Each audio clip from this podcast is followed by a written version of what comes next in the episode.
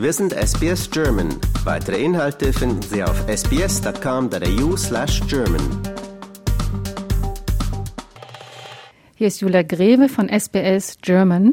Ich habe den neuen Botschafter in Canberra neben mir sitzen, Dr. Markus Ederer. Sie haben Ihren Antrittsbesuch in Melbourne heute gemacht. Was ist denn Ihr erster Eindruck?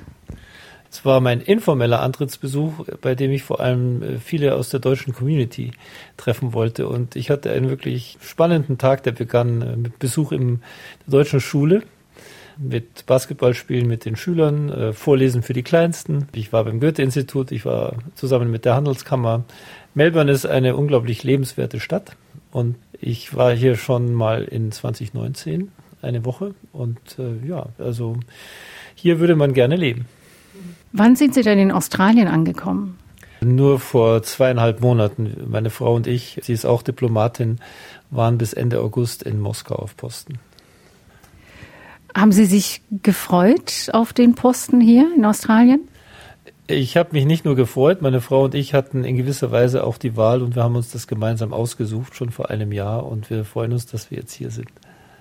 Was haben Sie als erstes gemacht, als Sie in Australien gelandet waren? Ich habe ein Taxi gesucht. Gab es irgendetwas, wovon Sie gesagt haben, das ist australisch, das möchte ich gleich machen, wenn ich die Gelegenheit dazu habe? Ja, ähm, wir hatten zum Glück gleich ein Auto zur Verfügung und ich äh, gehe gerne Bergsteigen und gehe gerne wandern. Und dann haben wir am ersten Wochenende das Auto genommen und sind äh, Richtung australische Alpen gefahren und haben eine erste kleine Wanderung unternommen. Moskau ist sicher eine ganz andere Stelle für Sie. Die Probleme und die Themen sind ja sicher ganz andere. Was erwarten Sie denn hier in Australien? Ja, in Australien erwartet uns eigentlich auch eine sehr spannende Aufgabe. Meine Frau äh, ist die Sonderbeauftragte für die pazifischen Inselstaaten. Sie ist viel unterwegs. Ich habe sie gestern abgeholt, als sie aus Vanuatu kam. Ist dann jetzt wieder auf dem Weg zu den Cook Islands. Für mich ist es deshalb interessant, weil wir doch große geoökonomische und politische Verschiebungen sehen und diese Weise Deutschland und Australien auch näher zusammenrücken. Thema Klimawandel. Die neue Regierung verfolgt eine Politik gegen den Klimawandel, die sehr ähnelt der unseren und wir sehen große Konvergenz. Thema Indo-Pazifik. Wir geben jetzt mehr Aufmerksamkeit für diese Themen und das sehen Sie auch an der engeren Zusammenarbeit zwischen unseren Militärs wirtschaftlich. Wir werden mit der EU ein Handelsabkommen mit Australien abschließen. Also es ist eine gute Zeit, bei der man, in der man viel bewegen kann. Die Beziehungen Australien-Deutschland, die sind ja nicht so problembehaftet wie jetzt Russland-Deutschland, vor allem im Moment. Man sagt ja oft, ähm, dass wir so like-minded sind. Sehen Sie das auch so? Ja, wir sind natürlich geografisch sehr weit voneinander entfernt und ich glaube, es ist schwierig auf beiden Seiten das andere Land sozusagen in die Mental Map immer mit einzubeziehen. Aber die weltpolitische Lage hat schon dazu geführt, dass wir diesen geografischen Abstand politisch jetzt sehr viel besser überbrücken und sehr viel mehr miteinander machen. Wie ich schon sagte, politisch, wirtschaftlich.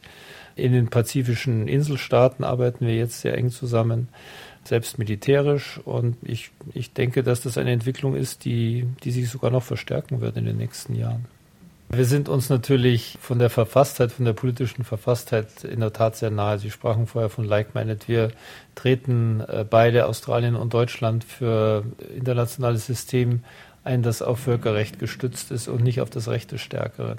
Wir haben gemeinsame Interessen an der Freihaltung der Seewege im Indopazifik.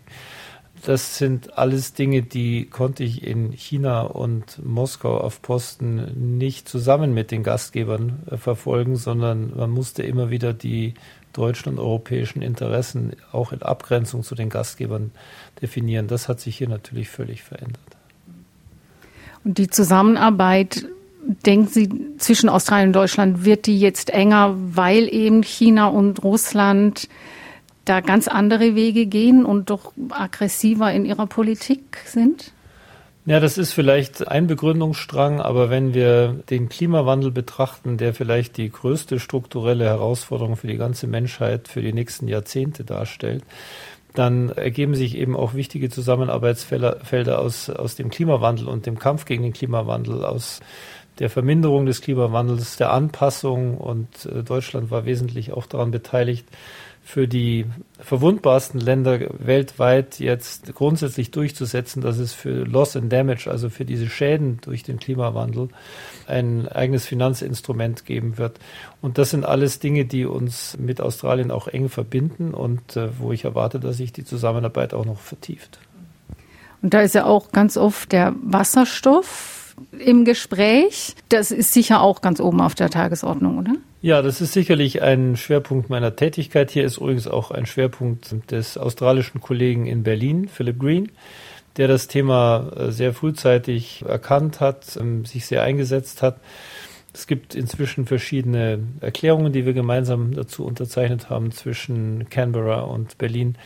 Meine Aufgabe sehe ich eigentlich darin, jetzt die PS auf die Straße zu bringen und erste Pilotprojekte zu definieren mit der Wirtschaft, mit den beiden Regierungen, bei denen dann australisch produzierter grüner Wasserstoff auch in Deutschland ankommt und dort abgenommen wird.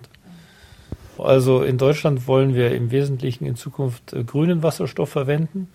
Und ich glaube, dass wir jetzt auch in Zusammenarbeit mit der australischen Regierung dafür jetzt die Grundlagen legen müssen. Ja, das war's schon. Vielen Dank. Ich möchte Sie jetzt endlich in den Feierabend lassen, wenn wenn das möglich ist bei Ihnen. Und danke Ihnen, dass Sie sich die Zeit genommen haben. Ja, vielen Dank Ihnen. Es hat mir Freude gemacht und ich wünsche Ihren Hörern alles Gute und vielleicht sieht man sich oder hört man sich ja mal wieder. Liken, teilen und kommentieren Sie unsere Inhalte bei facebook.com/sbsgerman.